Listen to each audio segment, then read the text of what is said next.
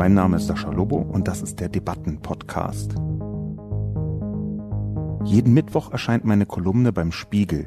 Die Redaktion sucht mir dann eine Handvoll Kommentare, vor allem aus dem Spiegel Forum, und hier im Debatten-Podcast reagiere ich darauf. Der Analyse liegt ein schwerwiegender Fehler zugrunde. Die Anhänger von Sanders sind zu einem großen Teil nur wieder wegen Sanders politisiert. Gerade die glühendsten Unterstützerinnen von Bernie lehnen häufig ab, was in politischen Institutionen Alltag ist und zum demokratischen Handwerk gehört. Was kratzt das einen deutschen Journalisten? Verdienen die so gut, dass sie sich mit Billionären solidarisieren? Guten Tag und herzlich willkommen zu einer weiteren Ausgabe des Debatten- und Reflexionscastes Heute zum Thema Biden oder Sanders. Je stärker das Momentum, desto Gegenreaktion. Eine Kolumne darüber, wie bei den Vorwahlen, was genau geschehen ist in den Vereinigten Staaten bei den Demokraten. Zunächst die Zusammenfassung. Biden oder Sanders. Je stärker das Momentum, desto Gegenreaktion. Ein offensichtlicher Verlierer der US-Vorwahlen ist Multimilliardär Mike Bloomberg. Er trat zum ersten Mal an und konzentrierte allein auf diesen Wahltag gerichtet zwischen 500 und 700 Millionen Dollar, vor allem in TV-Werbung. Es hat ihm nichts gebracht. Bloomberg beschäftigte auch die besten Netzexperten und unterhielt eigens auf Millennials zugeschnittene gigantische Social-Media-Kampagnen.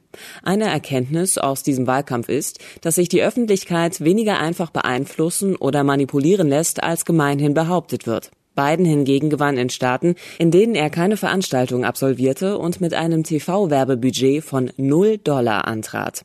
Am wichtigsten und interessantesten aber sind die Erkenntnisse darüber, was eigentlich an die Stelle der klassischen Wahlkampagne getreten ist.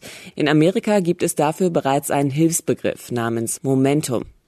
Heute besteht Momentum aus zwei Elementen. Diskussionen vor allem in sozialen Medien und die oft darauf basierende Berichterstattung in redaktionellen Medien. Daraus entsteht bei der Wählerschaft eine Stimmung der kollektiven Selbstwirksamkeit. Das meist unterschätzte Gefühl des digitalen 21. Jahrhunderts. Sie taugt zur Motivation und zur Identifikation. Vor allem aber erzeugt sie Sinn, siehe Fridays for Future. Daran lässt sich auch erkennen, wie dieses kollektive Gefühl der Selbstwirksamkeit überhaupt entsteht. Durch Erzählungen, genauer gesagt durch Heldinnenerzählungen, wie beispielsweise die von Greta Thunberg. Mit ihr konnten sich Millionen Jugendliche in aller Welt identifizieren. Die Heldin bietet ihrer Gefolgschaft an, mitzukämpfen gegen den Klimawandel oder eben gegen Trump. Joe Bidens Heldenerzählung besteht vor allem daraus, dass ihm von den demokratischen Wählern offensichtlich die besten Chancen gegen Trump eingeräumt werden. Und das nicht wegen, sondern eher trotz seiner politischen Leistungen und seiner Patzer. Die Demokraten haben keinen souveränen, coolen Präsidentschaftskandidaten gewählt, sondern den wahrscheinlichsten Drachentöter, der nicht Bernie Sanders heißt. Sanders Heldenerzählung ist eine überlebensgroße Anti-Establishment-Geschichte. Er kämpft gegen gleich zwei Parteien. Einerseits gegen Trumps Republikaner und andererseits gegen konservative und gemäßigte Demokraten. Bernie Sanders ist nach europäischen Maßstäben insgesamt nicht radikal, sondern Sozialdemokrat mit ein paar schwierigen Ansichten. Parallelen zwischen Trump und Sanders gibt es eben, was das Momentum anbetrifft. Geboren aus dem Kampf gegen die da oben in der Geschmacksrichtung Heilsbringer. Ein häufiger Slogan unter den Fans lautet Bernie or Bust, eine handfeste Drohung, man werde entweder Sanders wählen oder niemanden. Ohne die Bernie-Begeisterten aber wird jeder demokratische Kandidat gegen Trump verlieren. Doch wenn die Wahl Sanders gegen Trump heißt, dann wird ein größerer Teil der bürgerlichen Wähler entweder gar nicht zur Wahl gehen oder unter Schmerzen sogar heimlich Trump wählen. Es reicht für Trump möglicherweise schon aus, wenn jeder zehnte bisher demokratische Wähler nicht an die Urne tritt, weil er sich einfach nicht zur Wahl von Sanders durchringen kann. Und das ist die naheliegende Kehrseite des wahlentscheidenden Momentum. Je stärker, desto Gegenreaktion. So dann eine kurze Anmerkung zu meiner Stimme. Das werden die ein oder anderen Zuhörerinnen und Zuhörer schon gehört haben, aber meine Stimme ist angegriffen, weshalb ich heute vielleicht auch ein wenig kürzer podcaste. Mit viel Mühe und Not und einem Tag Verzögerung habe ich überhaupt geschafft, einigermaßen sprechfähig zu werden, viel Ingwer in den Hals gerieben. Aber das soll mich nicht davon abhalten, den Debatten- und Reflexionscast, so gut ich eben kann, hier weiter fortzuführen. Anfangen möchte ich mit der Reaktion eines äh, Kollegen von dem Spiegel. René Pfister ist der Washington Büro Chief des Spiegel. René Pfister hat auf meine Kolumne reagiert und geschrieben, wie hätte der sieche Journalismus den Erfolg Bidens prognostizieren sollen, lieber Sascha Lobo? Oder ging es nur darum, einen billigen Punkt gegen den Journalismus zu machen, für den man von ganz rechts und links immer Applaus bekommt? Das ist natürlich erstmal eine Ohrfeige, würde ich sagen. Vor allem der zweite Satz, den ich auch als Unverschämtheit empfinde. So als würde ich von ganz rechts und ganz links Applaus bekommen wollen. Es kommt mir nicht so vor, als hätte ich in der Vergangenheit irgendetwas getan was eine solche Formulierung rechtfertigt. Einen billigen Punkt gegen den Journalismus zu machen, das würde ich auch von mir weisen. Aber ich versuche einfach mal zu entschlüsseln, warum René Pfister, ein, einer der besten Journalisten in Deutschland, sich hat dazu hinreißen lassen, mir das zu unterstellen der Sinn von so einem Debatten- und Reflexionspodcast ist ja auch immer nachzudenken, warum Leute so reagieren, wie sie reagieren. Und wenn irgendwelche Knalldackel irgendwie ganz schlimm reagieren oder Vorwürfe machen, ich hätte nicht beigetragen zur Erhaltung des irgendwas, dann ist das eine Sache. Aber wenn vernünftige, kluge Leute Vorwürfe machen, dann halte ich es für sinnvoller, sich genau anzuschauen, was und warum da passiert sein könnte. Er bezieht sich konkret, der René Pfister, auf den Satz, den ich geschrieben habe. Als Nebeneffekt liegt weiterhin siechend der politische Journalismus da, der von Joe Bidens Super Tuesday-Sieg komplett überrascht wurde. Ob das jetzt sicher Journalismus ist oder siechend der Journalismus da liegt, das ist wahrscheinlich nur ein Detail. Ich würde sagen, dass meine Formulierung etwas sanfter ist, aber darum geht es, glaube ich, nicht. Ich glaube, es geht hier eher um zwei andere Dinge. Das erste ist, dass sich René Pfister offensichtlich angesprochen gefühlt hat, wobei ich das in der Form gar nicht beabsichtigt hätte. Ich war relativ überzeugt davon, dass man meiner Kolumne ansieht, dass es sich hier um den amerikanischen politischen Journalismus handelt. Es ist allerdings auch so, dass ich aus genau diesem Satz, und das ist nicht irgendwie jetzt nachträglich so reingemogelt, dass hier, hier bin ich ganz wahrhaftig an dieser Stelle, dass ich genau aus diesem Satz ein Wort gestrichen habe, ich weiß auch gar nicht mehr warum genau, das vielleicht das präziser gemacht hätte. Ich hatte nämlich ursprünglich geschrieben, der politische Vorhersagejournalismus. Und ich dachte dann, Vorhersagejournalismus ist ja ein bizarres, schlechtes, kaum verständliches Wort. Gibt es überhaupt Vorhersagejournalismus? Äh, Prognostik oder irgendwas? Und habe dann einfach Vorhersage gestrichen. Und dadurch muss ich tatsächlich ein bis drei Schritte auf René Pfister zugehen, denn mein Satz ist hier etwas beziehungsweise deutlich zu generalisierend. Das nämlich, was ich meinte und was offenbar gar nicht angekommen ist, ist diese amerikanische Eigenart im politischen Journalismus vorherzusagen anhand von einer Reihe von verschiedenen Daten, was genau zu welchem Zeitpunkt mit welcher Chance eintreten könnte. Das ist in vielen Bereichen total erfrischend, ehrlich gesagt. Ich habe äh, das in den 90er Jahren intensiv verfolgt, als der, das ist eine Unterart vom Datenjournalismus, würde ich fast sagen, aber dann noch wieder nicht, dass als der Vorhersagejournalismus, also äh, vor allem im Bereich Sport, eine Reihe von verschiedenen hochinteressanten Angängen hervorgebracht hat. Aber dadurch, dass ich das gestrichen habe, habe ich tatsächlich den Fehler gemacht, hier den gesamten politischen Journalismus reinzuziehen. Das tut mir leid, dass es hier derart missverständlich war von mir, dass René Pfister quasi gar nicht anders konnte als mir, hier einen billigen Punkt unterstellen zu wollen. Ich kann das in diesem Punkt nachvollziehen. Das, was ich also eigentlich sagen wollte, ist etwas, was man ganz gut hat beobachten können, genau an dieser Vorhersagefixierung die wie gesagt überhaupt nicht generell schlecht ist. Im Gegenteil, ich würde mir wünschen, dass es in Deutschland diese Form von Datenjournalismus häufiger gäbe oder Datenjournalismus ist es eine Vorform oder eine, eine Unterart von Datenjournalismus. Diese Form von Vorhersagen, die kann man vielleicht am besten nachvollziehen an der Person, die dafür am meisten steht, nämlich Nate Silver. Nate Silver ist ein Mann, der häufiger schon unfassbar gut Vorhersagen, was politische Wahlen angeht, hinbekommen hat.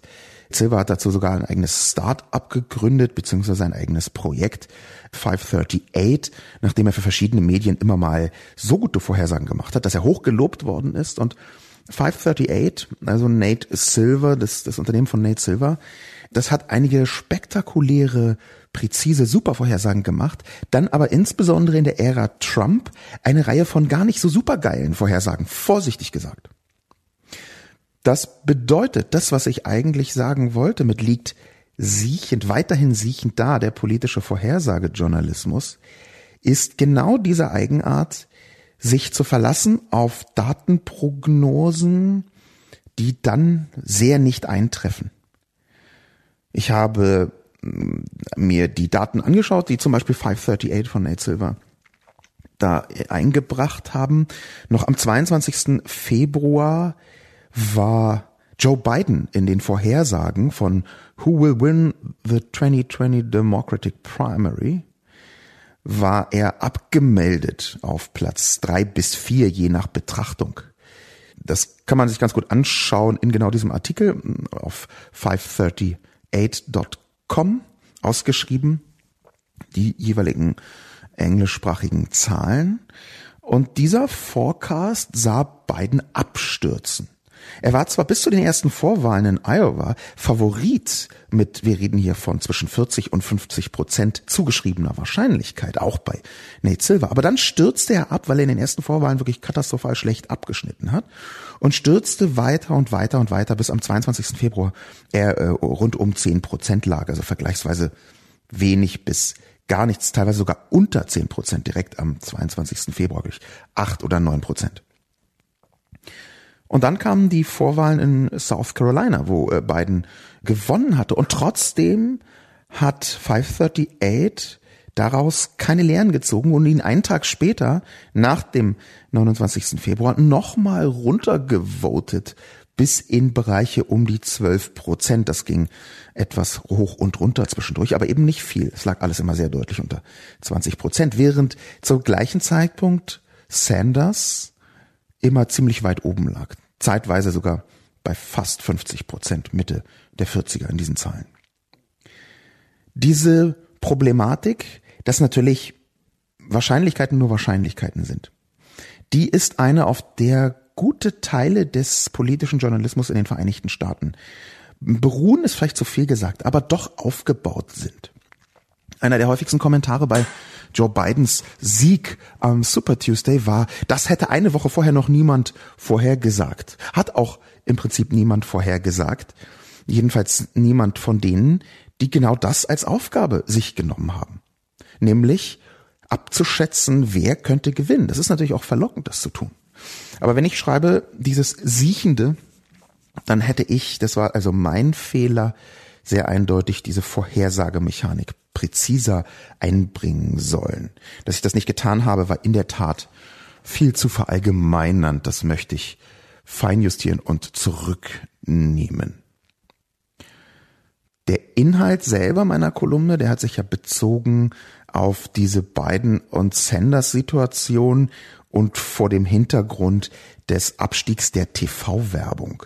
Gerade, dass der Bewerber Bloomberg, der inzwischen aufgehört hat, eine so unfassbar große Summe Geld in die Vorwahlen gesteckt hat, das zeigt, dass man eine Präsidentschaftskandidatur der Demokraten zumindest doch nicht allein mit Geld kaufen kann. Er hat zwar eine ganze Menge Stimmen bekommen zeitweise, aber eben nicht ansatzweise so viel der Bloomberg, wie man eigentlich gedacht hätte bei diesen monströsen Summen. Und wir reden hier von monströsen Summen, denn das ist mit bei weitem ein Rekord für den Vorwahlkampf der Demokraten oder auch der Republikaner, was diese frühe ähm, Investition angeht. Sie ist in der Tat beispiellos. Ich habe in der Kolumne einen Link, der zur New York Times führt, zu einem interaktiven New York Times Artikel, überschrieben für diejenigen, die es googeln möchten mit The Extraordinary Scale of Bloomberg's Ads in Six Charts. Und wenn man sich anguckt, das sind sechs animierte Charts oder ein Teil davon ist animiert, dann ist es in der Tat so, dass Bloomberg so unfassbar viel Geld ausgegeben hat. Und zwar in fast allen Fällen viel mehr als alle anderen zusammen, dass man sagen muss, er hat, glaube ich, die Obergrenze des mit Geld überhaupt Erreichbaren hinbekommen. Und es ist auch so, dass natürlich, wenn das Produkt nicht so geil ist, ich komme aus der Werbung, ich habe davon schon viel mh, hm, selber mitbekommen, wenn das Produkt nicht so geil ist, dann nützt auch die beste Werbekampagne nichts, hofft man, denkt man, ist faktisch aber nicht so. Mit schlechten Produkten und einer guten Inszenierung und Werbung kann man eine ganze Menge erreichen. Und die Frage ist, wie viel? Und die Frage ist beantwortet worden. Vor allem, weil Bloomberg ja auch kein total katastrophal schlechtes Produkt in Anführungszeichen ist. Als Kandidat hat er eine ganze Reihe von Vorteilen aus Sicht vieler Amerikaner. Eine davon ist, dass wenn man wirklich Trump ablösen möchte, dann ist es nach Einschätzung von sehr vielen Beobachtern so, dass man einen Kandidaten braucht, der A, die republikanischen Wähler nicht so krass aktiviert, dadurch, dass er zum Beispiel besonders links ist, und der B, auch ein bisschen attraktiv für so die Moderaten ist, die so zwischen konservativ und progressiv irgendwo hin und her taumeln und die dann eben nicht Trump wählen, sondern Bloomberg. Das alles muss man in ungefähr sieben Anführungszeichen begreifen, weil die Leute, die Trump wählen, weniger häufig als man hofft, Argumenten zugänglich sind und solchen, sagen wir mal, rationalen Überlegungen. Aber trotzdem ist es in der Tat so, dass sich entscheidet, wie viele Republikaner gehen zur Wahl. Das entscheidet sich auch daran, als wie links der jeweilige Kandidat wahrgenommen wird. Auch wenn die Schwankungen geringer sind als bei den Demokraten. Konkret auf die Kolumne bezogen und nicht nur einzelne Formulierungen gab es einen, ich glaube gar nicht so intensiv mit meiner Kolumne zu tun habenden, sondern völlig anderen Thread auf Twitter von einem Mann namens Stefan A. Sengel. Er ist Partner einer PR-Agentur, The Skills Group, seiner äh, Bio auf Twitter zufolge, kommt aus Wien, warnt, dass sein Twitter-Account Wurst-Content enthalten könnte und interessiert sich für US-Politik, Mittelalter und Botanik. Eine hervorragende Mischung, wie ich andeuten möchte. Und er hat einen relativ langen Thread, dieser Stefan Sengel, geschrieben, den ich so interessant finde, dass ich ihn hier gerne fast vollständig vortragen wollen würde. Er bezieht sich nämlich genau auf die Sanders-Situation und auch auf die Wut der Sanders-Situation. Denn Sanders hat beim Super Tuesday bekannterweise am wenigsten gut abgeschnitten im direkten Kontrast zu den Erwartungen. Bloombergs Erwartungen waren auch relativ hoch, hm, aber da waren schon vorher nicht alle überzeugt, dass der wirklich äh, ähm, bis in höchste Höhen geraten könnte. Da gab es auch viele Leute, die das skeptisch gesehen haben. Bei Sanders war das anders. Bei Sanders haben viele Leute gedacht, der startet am Super Tuesday durch. Und genau dazu und auch ein bisschen zu den Fans von Sanders hat Stefan Sengel geschrieben. Viele meiner Freundinnen sind Sanders-Fans, weshalb ich seit dem Super Tuesday zerknirscht bis verärgert gefragt werde, wieso so viele Demokratinnen ihrem lahmen Partei-Establishment folgen, statt einen glaubwürdigen Kämpfer wie Bernie als Kandidaten zu wählen. Meine Antwort. Was hierzulande kaum beachtet wird und in der österreichischen Linken ruhig mal diskutiert werden sollte, ist die Entdifferenzierung, die einen Teil der Sanders-Kampagne auszeichnet. Eine Unterscheidung zwischen moderaten Demokraten und ultrarechten Republikanern wird da kaum noch vorgenommen bzw. gezielt verwischt. Die Trennlinie wird zwischen Us und dem Establishment gezogen. Selbst profilierte progressive Politikerinnen wie zum Beispiel Elizabeth Warren bekommen diese Zuschreibung verpasst, wenn sie mal nicht auf der Seite von Sanders sind. Ganz abgesehen davon, dass eine solche Enddifferenzierung quasi per Definitionem ein Merkmal von Populismus ist, hat das Auswirkungen darauf, wie Fans von ihm, unter anderem in sozialen Medien, agieren und langjährige Demokratinnen und hier vor allem Mandatsträgerinnen Sanders wahrnehmen.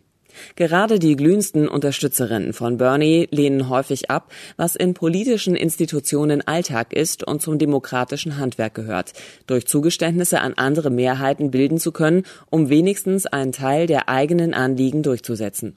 So werden dann Senatorinnen wie Cory Booker, Kamala Harris oder Elizabeth Warren, die Sanders Medicare for All Gesetzgebung unterstützen, aber mehrheitsfähiger gestalten und daher Teile davon aufweichen wollen, nicht als Verbündete begrüßen begrüßt, sondern als Verräterinnen betrachtet. Diese Feindseligkeit ihnen und ihren Kompromissen gegenüber kommt bei Mandatsträgerinnen, die überzeugt sind, dass sich anders kaum etwas durchsetzen lässt, natürlich sehr schlecht an. Und darum konnte Sanders auch deutlich weniger Endorsements gewinnen als andere Kandidatinnen. Viele gewählte Funktionärinnen der Demokraten lehnen Sanders Zugang ab. Allerdings nicht, weil sich ein rechtes Parteiestablishment heimtückisch gegen Bernie verbündet hätte, sondern weil sie vom Sanders Camp oft wie Feinde behandelt werden. Eine self-fulfilling prophecy. Ich möchte an dieser Stelle ausdrücklich nicht auf die Diskussion rund um die Bernie Bros eingehen, weil das ein eigenes Streitthema ist. Was an diesem Phänomen echt, gezielt, aufgebauscht oder gar fake ist, wage ich nicht zu beurteilen und will es daher bewusst ausklammern. Dass viele der oft jüngeren und in den sozialen Medien entsprechend sichtbaren Anhängerinnen von Bernie Sanders dort und anderswo sehr gerne radikal, kompromisslos und überaus streitfreudig auftreten, sorgt gelegentlich sogar in dessen eigener Kampagne für ein gewisses Unbehagen. Auch wenn der Unmut dieser von gravierenden Krisen geprägten Generationen verständlich ist, es darf wohl bezweifelt werden, dass es Sanders viel bringt, wenn wütende Millennials Lifelong Democrats vorwerfen, dass die Trumps nützliche Idioten sind, bloß weil sie beiden schätzen. Denn anders als ihrem Parteiapparat ist Sanders den 0815 Demokratinnen, auch jenen, die andere Kandidatinnen bevorzugen, nicht unsympathisch. Sie halten ihn bloß, und der Mangel an hochrangigen Fürsprecherinnen aus der eigenen Partei verstärkt das, für etwas zu unrealistisch. Besser gesagt, sie bezweifeln ein wenig, dass Sanders seine Versprechen wirklich einlösen kann. Wenn zum Beispiel Obamacare schon so ein Kraftakt war, wie soll dann ein Präsident, der im Kongress keine Bündnisse schmieden kann oder will, Medicare for All durchbringen und finanzieren? Hinzu kommt, dass viele Demokratinnen meinen, man sollte Feuer nicht mit Feuer bekämpfen, weshalb ein polarisierender, kompromissloser Kandidat nicht das beste Gegenangebot zu einem polarisierenden, kompromisslosen Amtsinhaber sei. Darüber kann man natürlich streiten, I know. Fazit. Auch wenn das Sanders Camp und by the way auch Trump es so darstellen mag, Sanders wird nicht von oben verhindert. Es ist seine radikale Kompromisslosigkeit, die ihm zwar begeisterte Anhängerinnen verschafft, aber gleichzeitig seine Bündnis- und Mehrheitsfähigkeit begrenzt. Bei Vorwahlen bestimmt eben nicht die Nomenklatura, wer Kandidatin sein soll, sondern letztlich entscheidet die Basis. Die Unterstellung einer Verschwörung des Establishments gegen Sanders dient der Delegitimierung dieses Verfahrens und das ist doch einigermaßen bedenklich. Vielen Dank, äh, lieber Stefan Sengel, für diesen sehr klugen, sehr umfassenden Kommentar, der ein wichtiges Detail näher beleuchtet, das viel mehr ist als ein Detail, das ist kein Detail, ein, einer der größten Kämpfe überhaupt die in der Politik seit jeher stattfinden, in allen politischen Geschmacksrichtungen, mit unterschiedlichem Erfolg, nämlich genau dieser Kampf Pragmatik gegen Vision, großes Ziel gegen kleine Schritte. Das ist ein Kampf, der durchaus problematisch geführt werden kann. Und es ist vor allem ein Kampf, der nach meiner Einschätzung auf der konservativen und auf der rechten Seite völlig anders funktioniert oder ziemlich anders funktioniert als auf der linken und progressiven Seite. Spätestens mit Trump haben wir gesehen, dass die rechte Seite, wenn sie wunder was verspricht und dann nicht einhält, darunter kaum leidet. Auf der rechten Seite scheint es so, als seien die Anhängerinnen und Anhänger einigermaßen wirklichkeitsavers. Während auf der linken Seite die Enttäuschung praktisch immer vorprogrammiert ist. Und das hängt einfach an einer Vielzahl von Dingen, die am Ende doch wieder nur mit einem großen und relativ zentralen Unterschied zwischen rechts und links zu tun haben. Auf der rechten Seite ist man sehr viel eher dem autoritären, hierarchischen zugeneigt.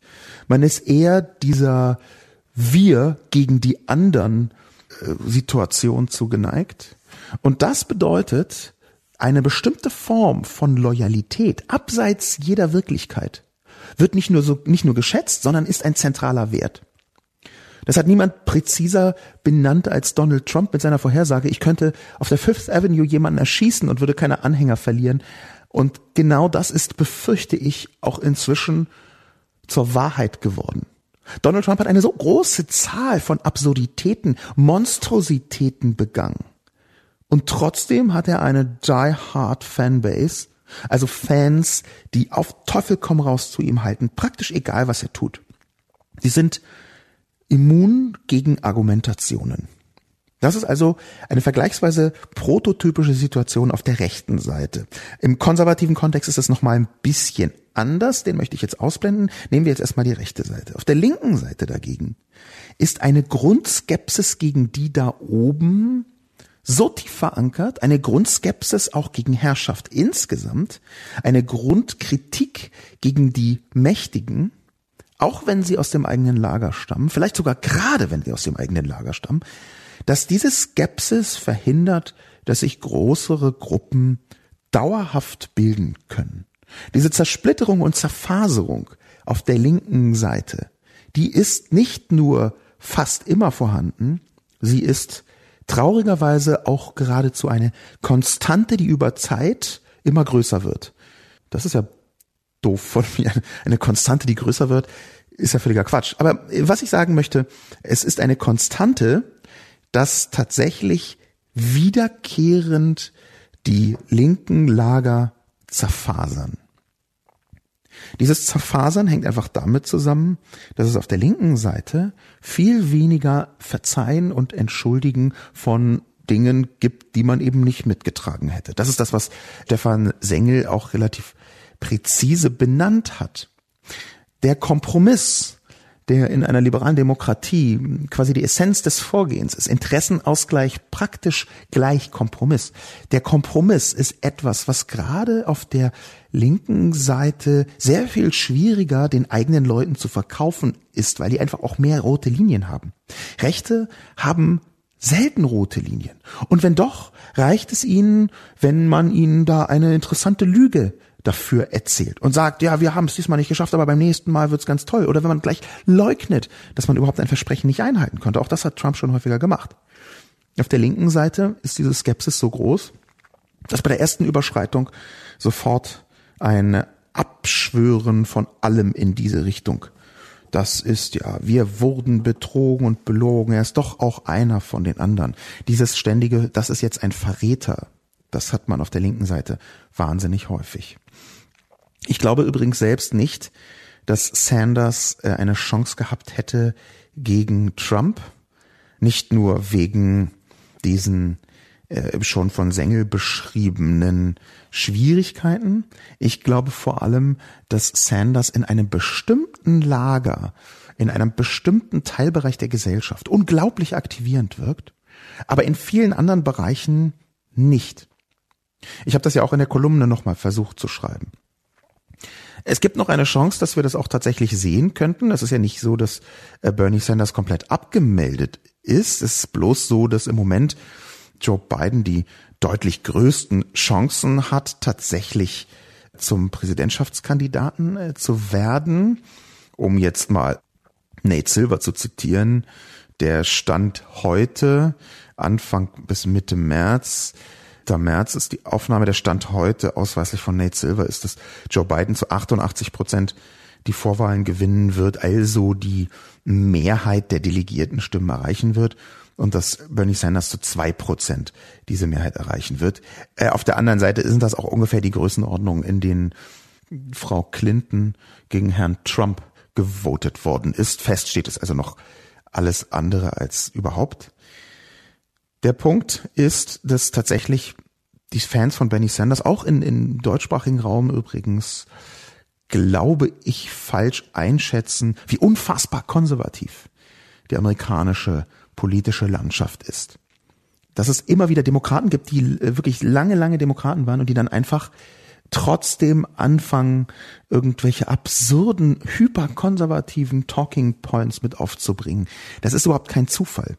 Es ist auch kein Zufall, dass die Republikaner fast in toto sich Trump gebeugt haben. dass es eine Trump-Partei ist, die sich einen gequillten Quark um tatsächlich die Realität kümmert, sondern wirklich ausschließlich nur noch ideologisch, und zwar hardcore Trump-ideologisch agiert. Trump wäre längst weg vom Fenster, wenn die republikanischen Senatoren auch nur einen Funken Ehrlichkeit und Realismus im Leib hätten. Aber die haben sie nicht, die haben sie komplett aufgegeben zur Erreichung ihrer abseitigen Ziele. Es ist nämlich schon so, dass Trump immer viel Getöse macht, dass aber die Republikaner eine ganze riesige Zahl von Dingen, die sie schon sehr lange wollen, durchgebracht haben. Bis hin dazu, dass Trump zwei Richter am ähm, obersten Verfassungsgerichtshof benennen konnten. Und das sind in den Vereinigten Staaten Leute, die die Gesetzgebung massiv mit beeinflussen können und die nebenbei auf Lebenszeit ernannt werden. Danke, Stefan Sengel, für diesen äh, sehr guten Kommentar in die Kommentare des Spiegel-Forums hinein. Fuchs 2000 Fuchs 2000 kommentiert die Politik und die Anhängerschaft von Bernie Sanders folgendermaßen. Der Analyse liegt ein schwerwiegender Fehler zugrunde. Die Anhänger von Sanders sind zu einem großen Teil nur wieder wegen Sanders politisiert. Politiker wie Joe Biden haben doch erst einen Politiker wie Trump hervorgebracht. Wieso sollten Sie denn bitte zu einem Politiker zurückkehren, dessen einzige Idee ist, einfach wieder genau dasselbe zu machen wie vor der Wahl vor Trump? Klar ist Trump ein unmöglicher Typ, nur ist das eben für die Masse der Menschen total egal. Sie nehmen den gemäßigten Kandidaten eben nicht mehr ab, dass sie etwas erreichen wollen für das Volk. Sie wissen, dass am Ende Amazon weiter keine Steuern zahlt, die Wall Street Banker machen können, was sie wollen, sie für Bildung zahlen dürfen bis an ihr Lebensende und außenpolitisch gibt es auch keinen Unterschied zu Trump. Es gibt schlichtweg für viele Anhänger von Sanders einfach keinen Grund, Biden, Bloomberg oder HRC zu wählen. Abgesehen davon, durch Wikileaks ist ja bekannt geworden, dass der DNC Sanders betrogen hat. Das ist keine Fantasie, sondern das war ein Skandal, der immer in DWS den Rücktritt abgerungen hat. Keine gute Strategie, jemanden zu betrügen und hinterher die Hilfe seiner Anhänger, BS hat ja sogar HRC unterstützt, zu wollen. Wenn man aber immer nur die Augen zumacht und sagt, oh je, der Trump, und niemals auch nur eine Sekunde darüber nachdenkt, wie es denn überhaupt dazu kommen konnte, und das einzige Ziel ist, genau wieder zu der Zeit vor Trump zurückzukehren, mit denselben Leuten, dann viel Spaß mit Four More Years.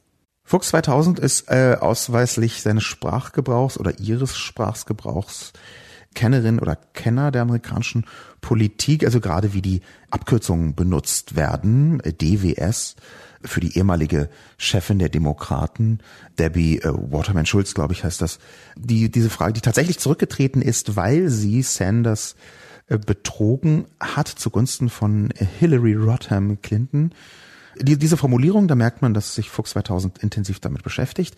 Und das ganz offensichtlich Fuchs 2000 Bernie Sanders Anhänger ist. Das ist ja völlig in Ordnung. Aber dieser schwerwiegende Fehler, der mir hier attestiert wird, den würde ich einfach umdrehen in einen schwerwiegenden Fehler von Fuchs 2000, der weit über das hinausreicht, wo man unterschiedlicher Meinung sein kann. Denn natürlich kann man sagen, nein, ich habe hier eine falsche Einschätzung, nein, Fuchs 2000 hat hier eine Einschätz falsche Einschätzung. Das, was weit darüber hinausreicht und was für mich auch ein riesiges Problem ist, ist, dass wenn man das weiterdenkt, was Fuchs 2000 schreibt, nämlich, dass das vor Trump eigentlich kein Unterschied sei zu dem, was Trump tut, das ist ja die, das, was Fuchs 2000 sagt, dann halte ich das für extrem problematisch. Dass vor Trump Barack Obama da war, der eine bei aller Kritik, die ich oft geäußert habe, zum Beispiel was die Überwachung angeht, bei aller Kritik, dass er doch eine tendenziell demokratisch progressive Politik hinbekommen hat. Gegen alle Widrigkeiten. Ja, sowas wie Obamacare hat Leben gerettet.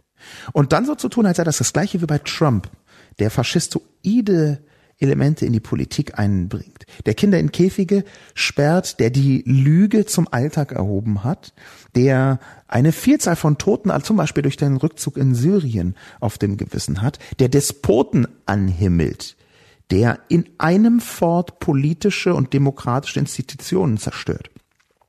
Wenn man also so Bernie Sanders Fan ist, dass man zwischen der Herrschaft von Obama und der Herrschaft von Trump keinen wesentlichen Unterschied sieht, dann halte ich das für nicht nur gefährlich, sondern auch verblendet. Nicht für nicht nur verblendet, sondern auch gefährlich. So herum müsste ich es formulieren. Es tut mir wahnsinnig leid, aber ich kann die Wut sehr gut nachvollziehen, die gerade die Millennials haben Es ist in der Tat ein Niedergang der Zivilgesellschaft in den Vereinigten Staaten, dass zum Beispiel Studenten so unfassbar hohe Schulden haben, wenn sie in ihr Berufsleben gehen, dass es keine Krankenversicherung gibt und so weiter und so fort. Aber das sind alles Punkte, gegen die moderate Kräfte, gegen die progressive Kräfte rund um Obama und eben auch um Biden versucht haben zu kämpfen. Aufgehalten wurden sie übrigens wahnsinnig häufig dadurch, dass sie keine Mehrheiten in beiden Kammern hatten in den acht Jahren Obama, beziehungsweise in dem größten Teil der acht Jahre von Obama.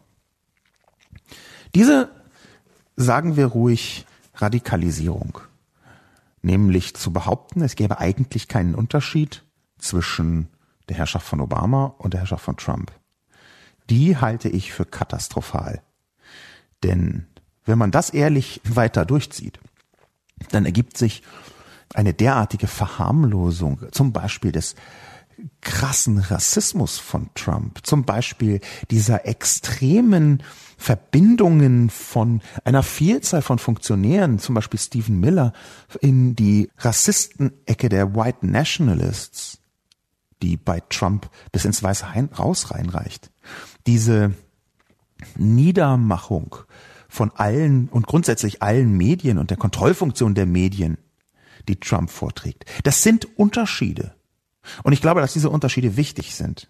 Und ich kann nicht akzeptieren, dass jemand so tut, als sei vor Trump eigentlich alles gewesen wie bei Trump. Dass man einen größeren Wandel haben möchte. Gerne. Natürlich. Aber dafür braucht man Mehrheiten. Und was Mehrheiten und Kompromisse die man machen muss in einer liberalen Demokratie, was die angeht, bezogen auf Sanders, dazu hat Stefan Sengel eine ganze Reihe gesagt. In eine ähnliche Richtung schreibt Links. Links hält Bernie or Bust für genau den richtigen Ansatz. Keine Ahnung, was an meinem Kommentar problematisch war, lieber Spiegel, weshalb er nicht durch eure Filter kam. Also versuche ich es nochmal mit derselben Aussage, nur kürzer. Hast du dich nicht gefragt, woher die Begeisterung für Bernie kommt, Sascha? Es waren Leute wie Biden, die einen Trump indirekt schufen. Es sind Leute wie Sanders, die eine ganz andere Perspektive liefern, die Wähler zur Wahl bringen, die schon längst abgeschaltet haben. Wenn es am Ende heißen sollte, Trump weg, egal wie, egal um welchen Preis, auch um den alles zu wiederholen, das zu Trump führte, dann wird nicht nur Trump bleiben, es werden selbst im Falle einer Biden-Präsidentschaft weitere Trumps folgen. Deswegen Bernie or Bust und nicht aus Kurzsichtigkeit, Heldensager oder Arroganz. Liebe Person links, ich kann in der Form nicht akzeptieren und möchte heftig widersprechen, dass man sagt, es waren Leute wie Biden, die einen Trump schufen, auch nicht indirekt. Trump wurde geschaffen von den Republikanern, von einer Reihe von extrem mächtigen Spendern und Milliardären, unter anderem Rupert Murdoch, der mit seiner Tea Party, die eine ganz eindeutige Fox News Veranstaltung war. Fox News als der wichtigste Nachrichtensender in den Vereinigten Staaten für die Konservativen, kontrolliert von Rupert Murdoch. Fox News hat äh, mit der Tea Party eine Art Fraktion der Republikaner geschaffen, Anfang des Jahrtausends, und hat einfach eine Radikalisierung unter den Republikanern derart groß gemacht und derart radikal auch in die Köpfe der Menschen getrieben, dass wir hier eine sehr ungute Polarisierung entstehen haben sehen. Durch diese Radikalisierung, auch via Fox News, der republikanischen Fraktion der Tea Party, ist es sogar so weit gekommen, dass im 2008 bei der Präsidentschaftswahl John McCain angetreten ist mit einer Kandidatin als Vizepräsidentin, die der Liebling der Tea Party war, Sarah Palin. Und die einen derartigen Quark verzapft hat, auch in ähm, Alaska war sie meines Wissens Gouverneurin und die einen derartigen Quark verzapft hat und eine derartige Unehrlichkeit und auch Marschelei mitgebracht hat, dass sie den politischen Betrieb komplett verstört hat. Noch nicht mal den Anschein einer gewissen Seriosität und Anständigkeit zu wahren. Das war ein Markenzeichen dieser Tea Party. Und aus dieser Tea Party heraus ist eine republikanische Bewegung entstanden, die durchaus mit beigetragen hat zu Trump. Trump ist ein Produkt der kompletten Skrupellosigkeit des republikanischen Establishments. Und diese Skrupellosigkeit hat das republikanische Establishment dann irgendwann 2016 nicht mehr in den Griff bekommen. Der größte Teil der Republikaner wollte Trump natürlich nicht haben, weil die wussten, dass es eine, ein, ein Narzisst, ein gefährlicher Narzisst ist. Es gab die Bewegung Never Trump, die Never Trumper, die das dauernd getwittert haben und dann übrigens meistens wieder gelöscht haben und sich irgendwie arrangiert haben. Aber Trump ist ein Produkt der Entwicklung der Republikanischen Partei, die komplett jeden Wert ausgehöhlt hat, schon vor Trump. Schon mit George W. Bush war es, vorsichtig gesagt, problematisch, was die eigenen moralischen Ansprüche anging. Das ist eine direkte Folge. Und es ist nicht eine Folge der Demokraten, sondern eine Folge der Republikaner. Und dass die Demokraten dem wenig entgegensetzen konnten, das mag zwar stimmen, ich würde aber hier nicht sagen, Leute wie Biden haben Trump geschaffen, auch nicht indirekt. Leute wie Biden haben versucht, die Institutionen einigermaßen aufrecht zu halten.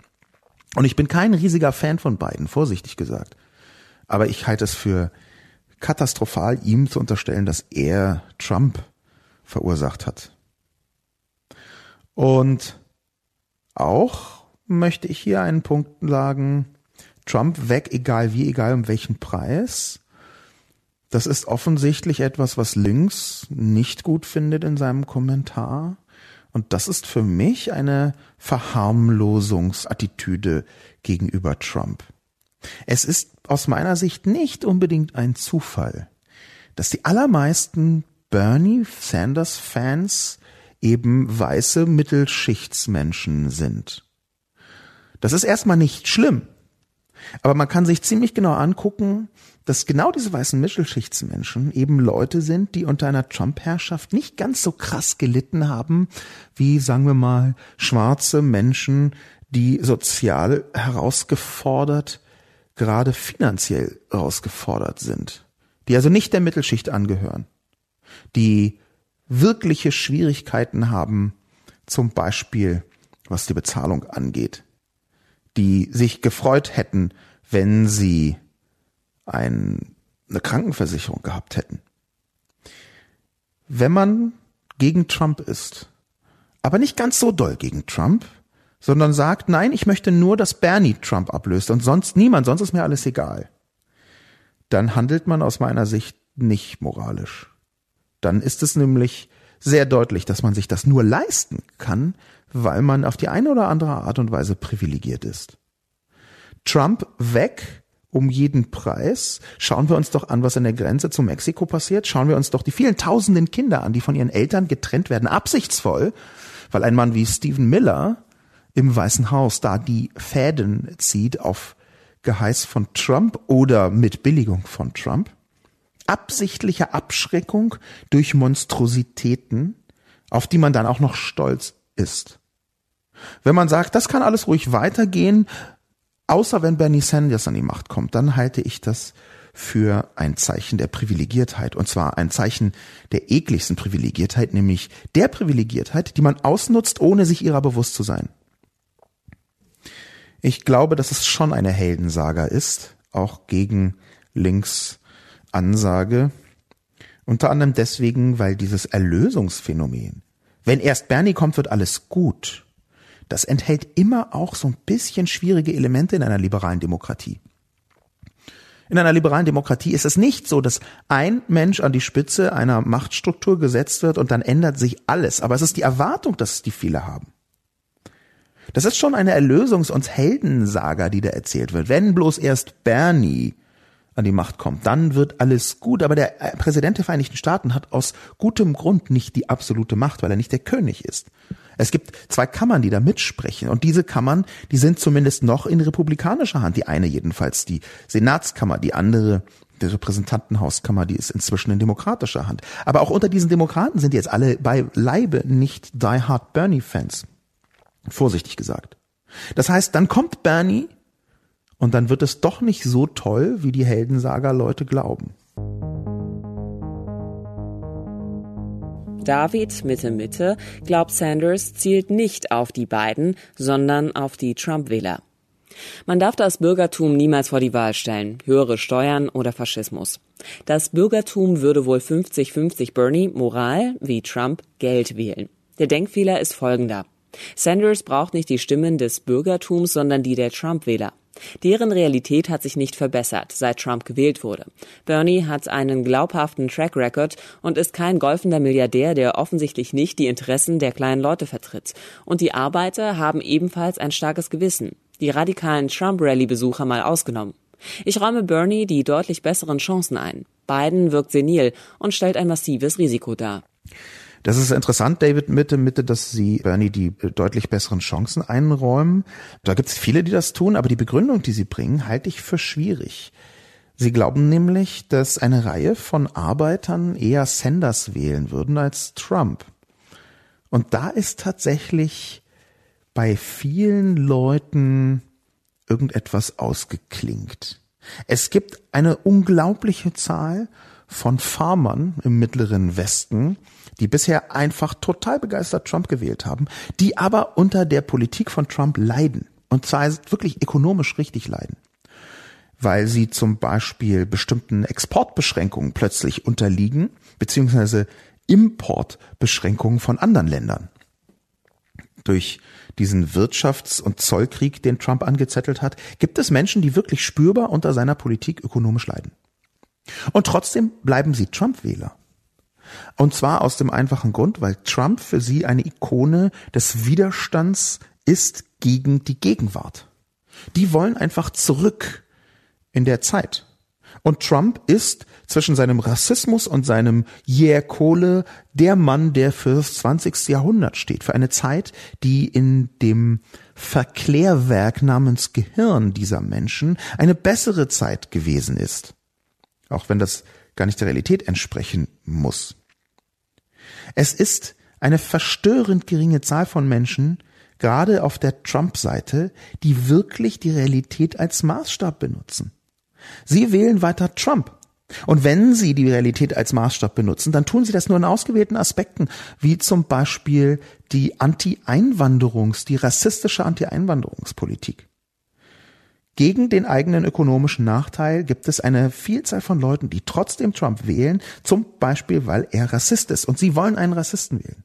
Sie wollen jemanden wählen, der die Ordnung wiederherstellt. Und die Ordnung heißt in diesem Fall, dass die weiße Mehrheit, noch Mehrheit in den Vereinigten Staaten die Hosen anhat.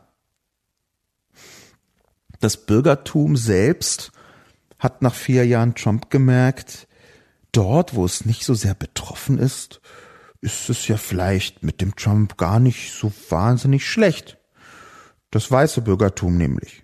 Das weiße mittelwohlhabende Bürgertum hat sogar ein paar Steuern gespart. Der hat nämlich ein paar Mal die Steuern erhöht, ähm, reduziert und zwar sehr viel drastischer natürlich für die Superreichen, aber auch so die obere Mittelschicht konnte doch davon einigermaßen profitieren. Und wenn die obere Mittelschicht das getan hat und wenn sie dann auch dazu noch nicht krank geworden ist und dadurch gemerkt hat, dass ihre schwierige Krankenversicherung dysfunktionaler über Trump geworden ist, dann ging es ihr, wenn man so ganz genau hinschaut, vielleicht in den letzten dreieinhalb Jahren gar nicht so unglaublich schlecht.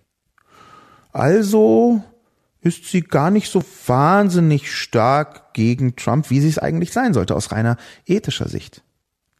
Ich glaube nicht, dass das ein Denkfehler ist, sondern ich glaube tatsächlich, dass die gesamte bürgerliche Schicht in den Vereinigten Staaten, in vielen anderen Ländern auch, sehr viel weniger progressiv ist, als man das hofft, wenn man sich so Bernie anschaut. Im Gegenteil ist das, was Bernie so ab und zu von sich gibt, vorsichtig gesagt schwierig. Er hat auch ein paar Unterstützer, auch politische Unterstützer, die vorsichtig gesagt schwierig sind. Das ist ein Seitenstrang, den ich jetzt gar nicht diskutieren möchte, seine Äußerungen zum Beispiel zu Kuba, zu Fidel Castro oder seine Aktivitäten mit der Sowjetunion, bevor er sie niedergegangen ist. Aber davon möchte ich, wie gesagt, nicht anfangen. Ich glaube einfach nicht, dass die amerikanische Öffentlichkeit Sanders wählen würde. Das kann auch falsch sein. Ich lag schon häufig falsch und es kann auch hier falsch sein. Aber wir reden hier von Abschätzungen. Abschließend möchte ich einen Punkt mit hineinbringen, der von 4711 mit hineinkommt, der eine Brücke schlägt zu Deutschland. 4711, please, fragt sich, warum sich so viele deutsche Journalistinnen auf die Seite von Joe Biden schlagen. Es mag ja sein, dass ich irre, aber ich halte Biden nicht für den richtigen Herausforderer. Sascha nennt es Onkeligkeit. Ich bezeichne ihn als senil. Schon der Ukraine-Skandal hat für mich gezeigt, dass Mr. Schnappatmung es nicht mit Trump aufnehmen kann. Und für Trump selbst ist Biden ganz offensichtlich der harmlosere Kandidat, während er Sanders fast mit einer Art Respekt behandelt. Zumindest derzeit mit Samthandschuhen. Warum so viele Journalisten sich auf die Seite von Biden schlagen, ist mir unverständlich. Das Wichtigste für Europa wäre, dass Trump verschwindet, egal mit welchem Kandidaten. Am Ende kommt es darauf an, wie die eine Seite die andere einbindet. Und da kann ich mir vorstellen, dass Sanders Biden, Außenminister, und Buttigieg, Heimat, Verteidigung, besser in ein Schattenkabinett einbinden kann als Biden Sanders. Biden wird Sanders bloß ausgrenzen, wie es die Clinton schon vor vier Jahren getan hat. Und dann ist die Wahl schon wieder gelaufen. Zudem wollen 60 bis 70 Prozent der US-Amerikaner eine gesetzliche Krankenversicherung. Biden wird da vermutlich nicht mehr liefern als Obama. Mir scheint das zu wenig, um zu gewinnen, vor allem weil das Thema auch schon seit Jahrzehnten auf der Agenda steht. Die höhere Besteuerung der Megareichen, zweites Sanders-Thema, betrifft doch bloß eine kleine Minderheit, die die letzten 40 Jahre enorm profitiert hat. Warum sollte das den demokratischen Normalwähler davon abhalten, Trump abzuwählen, vorausgesetzt alle Flügel der Dems ziehen an einem Strang? Was kratzt das einen deutschen Journalisten? Verdienen die so gut, dass sie sich mit Billionären solidarisieren? Ich finde, deutsche Journalistinnen und Journalisten müssen sich schon mehr erklären, wenn sie gegen Sanders Partei ergreifen. Es ist in der Tat eine interessante Diskussion, wo ich nicht eine Lösung habe, auch wenn ich viele von diesen Argumenten, die 4711 Please bringt, nicht äh, direkt nachvollziehen kann oder will. Aber warum schlagen sich so viele Leute auf die Seite von Joe Biden, gerade deutsche Journalisten? Für mich persönlich ergibt sich weder in die eine noch die andere Richtung irgendein Unterschied. Meine persönlichen Interessen kann ich da mal außen vor lassen. Ich glaube nicht, dass man sich automatisch mit Milliardären solidarisiert, wenn man Joe Biden eher vorzieht. Ich würde von der Politik her übrigens mit vielen ähm, mit ein paar kleinen Ausnahmen Sanders Politik für die mit weitem Abstand vernünftigere sehen. Tatsächlich, ich habe ja geschrieben, es ist ein Sozialdemokrat, wo ich nicht seiner Meinung bin, ist zum Beispiel in diesen Bereichen des demokratischen Sozialismus, die er äh, beschreibt. Und er hat sich auch unterstützen lassen von Leuten, die einen deutlichen antisemitischen Einschlag mitbringen, was ich eben hochproblematisch finde. Abgesehen von diesen Punkten macht er eine solide sozialdemokratische Politik, die sich orientiert vor allem an den skandinavischen Sozialdemokraten. Das wäre jetzt meine Einschätzung. Die benutzt er auch immer selber wieder als Beispiel, dass in Dänemark oder Norwegen oder in Schweden dieses oder jenes Gesetz normal ist, zum Beispiel was die Krankenversicherung angeht. Da hat er natürlich recht. Der Punkt ist einfach, dass Sanders aus meiner Sicht geringere Chancen hat. Ich schlage mich nicht auf die Seite von dem einen oder dem anderen. Ich sehe, dass Joe Biden diese Onkeligkeit mitbringt. Ich glaube nicht, dass das Senilität ist, weil er das schon seit über 20 Jahren hat. Also es gibt eine so, das ist dann fast der Vorteil davon, dass es so eine lange Historie von Joe Biden Gaffs gibt, also von Joe Biden Fehltritten und Onkeligkeiten, dass man sehr gut sagen kann, es ist nicht schlimmer geworden über die Jahre, sondern konstant geblieben, diese Onkeligkeit. Da würde ich nicht Senilität nehmen. Abgesehen davon, dass Trump tatsächlich in die Senilität abgleitet. Es gibt ja eine Vielzahl von Anzeichen dafür, dass er entweder unter etwas wie Alzheimer leiden könnte oder einen anderen, eine andere Einbuße oder Störung seiner geistigen Gesundheit zu vermelden wäre. Da gibt es viele Anzeichen dafür. Wer mag, kann das googeln. Gesundheitszustand Trump und wird sehr ergiebige Quellen finden. Davon abgesehen ist es in der Tat so, dass ich glaube, und da bin ich total klar positioniert, dass es essentiell ist, Trump abzuwählen. Essentiell. Der schadet nicht nur den Vereinigten Staaten, sondern der gesamten Welt. Die äh, Beispiele dafür habe ich schon in Ansätzen gebracht. Sei es die Bekämpfung vom Coronavirus, sei es die Weltwirtschaft insgesamt, die Handelskriege, unter denen eine ganze Reihe von Ländern leiden, die Vereinigten Staaten übrigens nicht so sehr, wenig überraschend wie andere Länder, sei es die allgemeine Signalwirkung gegenüber Diktatoren und Rassisten, dass sie machen können, was sie wollen weltweit. Zu Trump werden sie trotzdem gute Beziehungen haben. Sei es die Rolle als Weltpolizist in Anführungszeichen, die bei aller Kritik in den Vereinigten Staaten doch noch eine ordnende Funktion gehabt hat, Und zwar weltweit eine ordnende Funktion, siehe etwa Syrien, bis hin dazu, dass wir einen Gegenspieler von Putin dringend brauchen, einen einigermaßen verlässlichen Gegenspieler von Putin, der Russland im Zweifel als Gegengewicht in Schranken halten kann.